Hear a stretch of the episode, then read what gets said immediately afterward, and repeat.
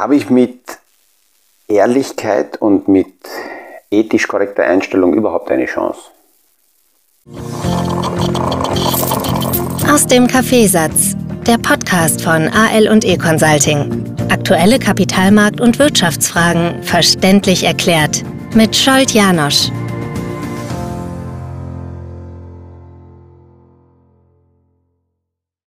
Diese Frage hat mir ein äh, junger Bursch gestellt, ein Teilnehmer in einer internationalen Financial Planner Ausbildung.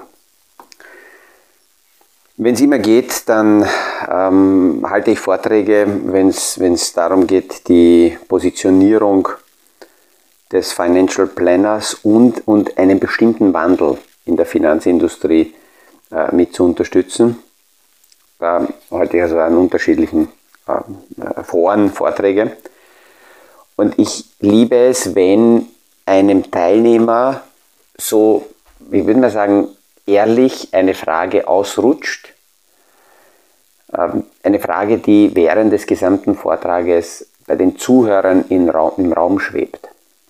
Und das ist eben die Frage, ob die ganzen Transparenzlichtlinien, ESG, Compliance, MIFID, das sind alles Themen, die von der regulatorischen Seite her kommen und ob diese, äh, diese Themen tatsächlich lebensfähig sind. Und allein schon die Frage stellt, äh, die Frage zeigt, woher die Finanzindustrie kommt. Wir haben leider in der Vergangenheit Verkäufer gehabt über Jahrzehnte ohne regulatorischen Hintergründe. Wir haben sehr, sehr oft den Kunden Produkte verkauft, die einerseits zum Kunden nicht gepasst haben. Das waren interne Motivationsgründe, die, die äh, gerade von Vertriebsorganisationen massiv vorangetrieben wurden, die ja, zu einer extremen Verzerrung geführt haben. Das hat auch dazu geführt, dass viele dieser Verkäufer irgendwann entweder ausgebrannt waren und aus dem Daily Business im Verkauf geflüchtet sind, viele in ganz andere Industriesparten. Im schlechtesten Fall sehr viele ins Management dieser Vertriebsunternehmen die dann dort die früheren Verkaufsstories als Anekdoten immer wieder aufgewärmt haben und übersehen haben, dass das schon damals nicht komplett korrekt war, also aber aus dem Blickwinkel des Vertriebes und seiner eigenen Motivation äh, gemacht wurde. Und ganz wenige haben sich irgendwann auf die Seite des Kunden gestellt, weil sie gesagt haben, mit diesem Know-how und mit diesem Einblick stelle ich mein Know-how, mein Wissen dem Kunden zur Verfügung. Natürlich ähm, hat das die, die Herausforderung, dass mit dieser Transparenz diese Mehrwertleistung, dieses Wissen auch vom Kunden geschätzt werden müsste, weil dann in dieser Form der Kunde das bezahlen muss. Und manche Kunden haben tatsächlich Glück und sie erkennen das ab und zu auch, wer an ihrer Seite steht und an ihr arbeitet. Denn, und das ist leider die andere Seite, das muss man auch ganz klar sagen, die Vergangenheit hat die Kunden auch auf eine bestimmte Form mit dem Finanzmarkt umzugehen, äh, quasi abgerichtet. Die Kunden ähm, erwarten äh, in, in sehr vielen Fällen diese super Tipps, weil sie der Meinung sind, es wurde so eingeimpft, wenn jemand in der Materie drinnen ist, dann weiß er, was der next big thing ist, also das nächste große Ding ist und ähm, diesen Tipp hätte man gern. Wenn man aber als, als Berater ethisch korrekt, compliance-technisch entsprechend kommunizieren will, dann geht es nicht um diese super Tipps, sondern da geht es um Hintergrundinformationen. Da geht es darum, Zusammenhänge äh, hervorzuholen aus der ganzen Menge an Schlagzeilen rundherum, ähm, die, die, die Zusammenhänge mit den Kunden zu erarbeiten, Risikodefinitionen zu, gemeinsam zu besprechen und eben diese großen sicheren Tipps, die man, die man in der Vergangenheit vermeintlich von Verkäufern verkauft bekommen hat, äh, beiseite zu schieben. Wenn wir rein nach Fakten gehen, dann verlieren diese angeblichen super Tipps an Bedeutung, weil wir draufkommen, dass sehr viel davon, was hier so als Tipp weitergegeben wurde, in vielen Fällen entweder Rohrkrepierer waren oder heute strafbare Insider-Tipps, Insider-Themen, einfach schlichtweg nicht passende Lösungen waren für den Kunden, ähm, äh, halbschwindliche Geschichten jeweils dahinter waren und der Kunde nur die Story gekauft hat. Und in vielen Fällen muss man auch sagen, ähm, waren es Betrug oder kriminelle Konstruktionen. Und die Menschen haben so viel verloren. Aber trotzdem ist dieses Gefühl da, anders, wenn man, wenn man komplett ehrlich ist, wenn man komplett ethisch korrekt den Kunden berät, dann kann man nichts erreichen. Und dem muss ich ganz klar widersprechen. Es ist natürlich eine Geisteshaltungsfrage. Ich äh, gehe jetzt auf das 30. Jahr zu oder beende das 30. Jahr jetzt mit Jahresende in der Finanzindustrie und habe persönlich das Gefühl, ich fühle mich damit zumindest wohler, wenn ich mit meinen Kunden langfristig mich entspannt unterhalten kann und muss immer wieder dazu sagen, dass ich die Kugel auch noch nicht gefunden habe, um meine Kunden hundertprozentig davor bewahren zu können, wenn große Marktrückgänge kommen, davor zu sagen, so bei dieser Station steigen wir aus, weil ab jetzt geht es ein paar Monate, ein paar Jahre nach unten und ich klingel dann schon wieder, wenn ihr einsteigen könnt. Das funktioniert, das geht nicht. Aber was ich für eine ganz wichtige Rolle halte, ist, gerade dann, wenn die, die Nachrichten in einer Form auf uns einströmen, wie es jetzt ist, dann da zu sein und ähm, dem Kunden auch eine andere Sichtweite, äh, Sichtweite zu, äh, Sichtweise zu geben. Weil wenn wir die aktuellen Schlagzeilen uns anschauen und ich würde ein Newcomer sein, dann kann ich sehr gut jeden verstehen, der panisch wird, der verunsichert ist, der möglicherweise sogar depressiv wird, wenn man die ganzen ähm, aktuellen Mediennachrichten äh, da, die auf uns einströmen, ähm, äh, täglich durchliest. Es gibt in solchen Phasen wie jetzt trotzdem Instrumente, die in einer soliden Investmentstrategie sehr, sehr gut angewendet werden können. Und diese Strategien klingen sehr, sehr einfach, sehr simpel. Wichtig ist nur, dass wir immer wieder darüber reden. Gerade in solchen Phasen wie jetzt sind Sparpläne, mit denen man, mit denen man die Portfolios laufend ergänzt, die idealen Instrumente. Ich habe in den, in den 30 Jahren und auch aus den Analysen der Jahrzehnte davor gesehen, dass das Schlechteste, was ein Investor, ein Anleger in solchen Phasen wie jetzt machen kann, ist gar nichts zu tun. Rückwirkend ärgert man sich dann natürlich später. In der jetzigen Phase kann man sich aber nicht vorstellen, dass man sich rückwirkend dann ärgern wird, möglicherweise müssen.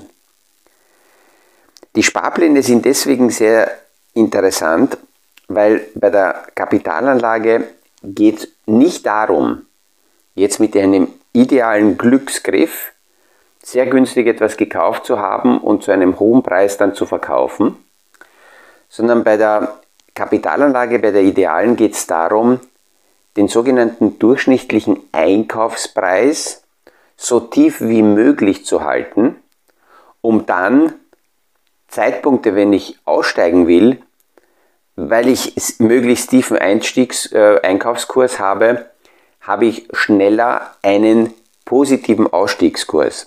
Und gerade bei schwankenden Märkten geht es darum, diesen idealen ähm, äh, Einkaufskurs möglichst tief zu drücken. Ich höre das immer wieder von Großanlegern, die mir sagen, ja, ich bin da nicht geeignet für Sparpläne, das ist was für eher für Kleinanleger. Und auch da muss ich wieder widersprechen, laufendes Hineinkaufen in ein Portfolio hat nichts zu tun mit Kapitalgröße oder Portfoliogröße, sondern das ist eine, eine, eine mathematische Geschichte. Es geht um prozentuelle Berechnungen und Durchschnittseinkaufskurse. Und selbst bei großem Kapital ist in manchen Marktphasen, gerade in unsicheren Marktphasen besser, wenn ich mir eingestehen muss, ich weiß nicht, wo der Markt hingehen wird, ähm, ist es besser, laufend hineinzukaufen, als mit Einwalanlagen sich an eine bestimmte Zeit zu, zu, äh, zu binden. Und Sparpläne zu öffnen sind gerade in solchen Phasen wie jetzt sinnvoll. Selbst wenn man nur drei bis fünf Jahre Zeithorizont hat, ist es sinnvoller, laufend hineinzukaufen. Wenn man für seine Kinder, für seine Altersvorsorge, für die Enkelkinder etwas macht, dann sind Sparpläne erst recht sehr, sehr sinnvolle Investmentmöglichkeiten. Nehmen wir zum Beispiel nur das Jahr 2022 her. Es ist sehr spannend, weil das Jahr 2022 aus einem anderen Blickwinkel bis jetzt auch ein historischer Ausreißer ist. Wenn wir nur neun Handelstage in diesem Jahr ausblenden könnten, und die hätte es nicht gegeben, dann wäre zum Beispiel der Standard Poor's Index aktuell bei plus 8% aufs Jahr gesehen. Weil aber diese neun, Jahre, äh, neun Tage dabei sind in diesem Jahr, liegt der Standard Poor's Index bei minus 20%.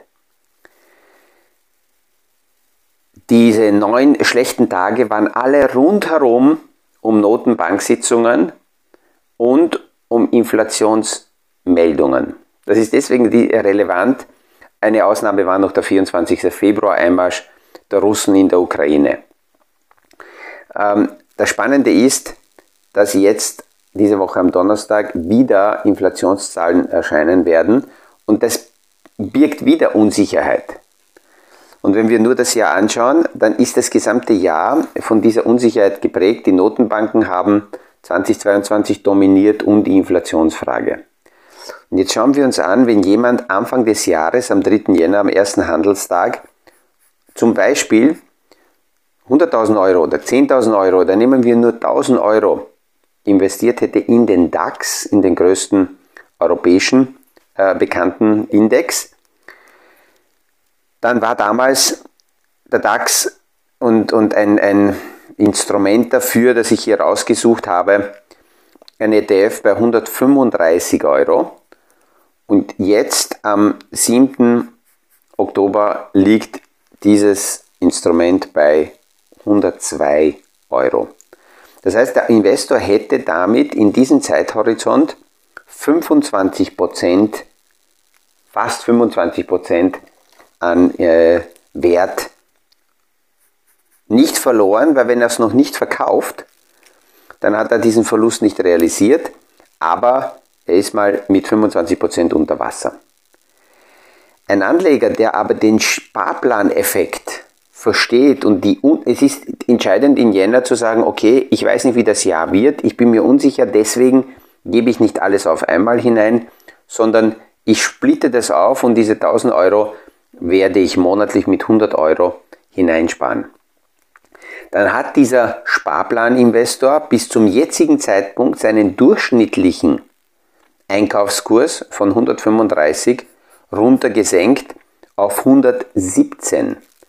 Das bedeutet, während der Einmalinvestor die 135 anschaut und bei 135 erst wieder in, auf Null sein wird, ist der Sparplaninvestor, der ja die ähm, 117 äh, als, als Basis hat für seine Investments, bei 135 bereits bei plus 14 Prozent weil er einen niedrigeren Einkaufskurs hat. Und deswegen ist es ganz wichtig, wenn in einem Portfolio noch keine laufenden Zukäufe da sind, dann die auf jeden Fall zu aktivieren.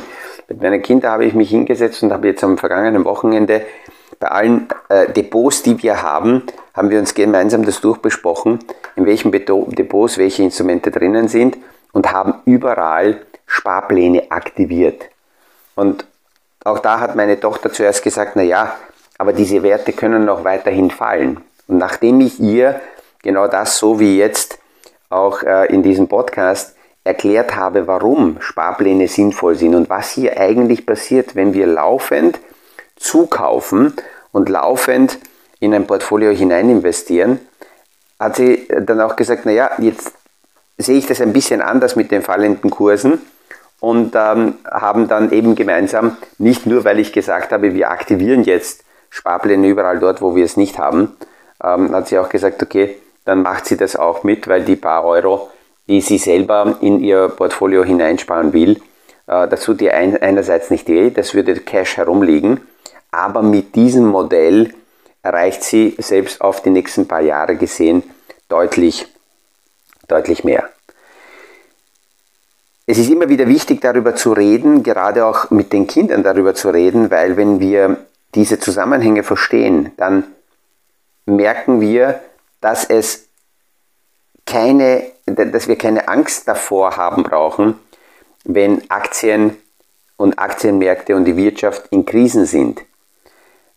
Wir können nie sagen, wann die aktuelle Krise tatsächlich sich dreht und endet, aber wir sehen in der Vergangenheit, dass Krisen immer wieder zu Ende waren und dann mit, mit, mit neuen Wirtschaftsmodellen, mit neuen Perspektiven, neuen Visionen ein nächster Schub gekommen ist nach oben.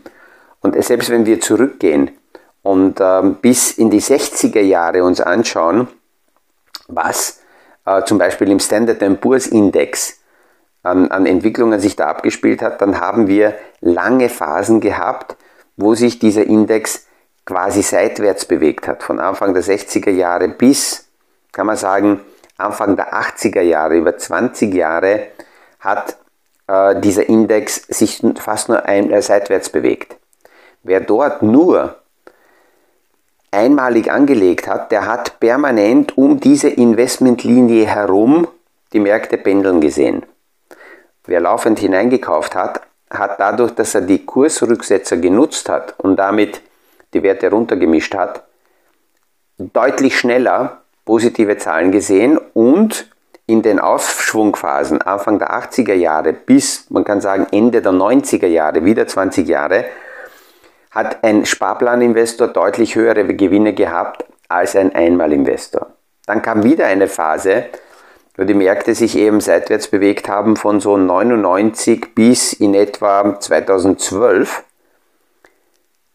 war es eine sehr lange, wieder eine sehr, sehr lange Seitwärtsphase. Hat jemand nur einmalig investiert oder zu spät investiert vor dem Platzen der Dotcom-Blase, dann hat er sehr lange nur von unten die Nulllinie gesehen.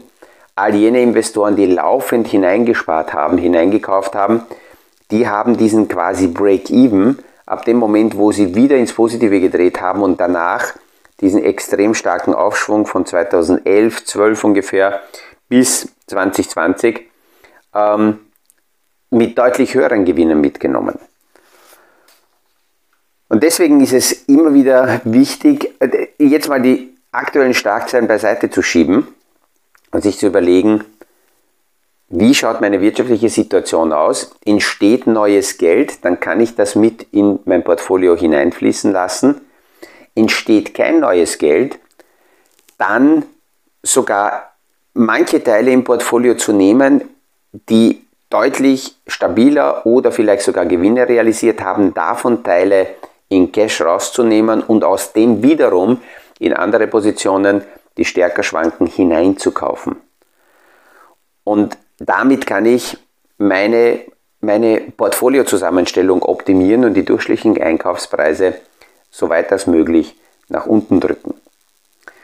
Ich hoffe, dass ich ähm, äh, diese Frage, die ich am Anfang gestellt habe, mit, mit dieser Kurve, die ich hier jetzt so gezogen habe, äh, beantworten konnte, dass es ja Sinn macht, ethisch korrekt und transparent mit den Kunden zu reden und selbst komplexe Themen zu versuchen, simpel und einfach greifbar zu erklären, damit eben nicht die Erwartungshaltung des Kunden gestärkt wird. Daher habe ich jemanden an meiner Seite, der mir quasi diese sicheren, hundertprozentigen Tipps gibt, sondern jemand, der mir diese komplexen Themen so vereinfacht erklären kann, dass ich dann nicht aufgrund der aktuellen Nachrichtenlage davon aufgezehrt, aufgefressen werde und, und, und, und äh, meine Nerven wegschmeiße, sondern in gerade so einer Mengenlage ganz entspannt und in Ruhe in mein Portfolio laufend hineinkaufe. Mit diesen Gedanken verabschiede ich mich wie immer, auch heute wieder, wünsche einen schönen Tag und freue mich, wenn wir uns morgen wieder hören beim nächsten Podcast aus dem Kaffeesatz. Das war aus dem Kaffeesatz, der Podcast von AL und E Consulting zu aktuellen Kapitalmarkt- und Wirtschaftsfragen, verständlich erklärt mit Scholt Janosch. Aktuelle Fragen, Rückmeldungen und Anmeldungen zum nächsten Kapitalmarkt Talk findet ihr auf unserer Homepage www.aleconsulting.at.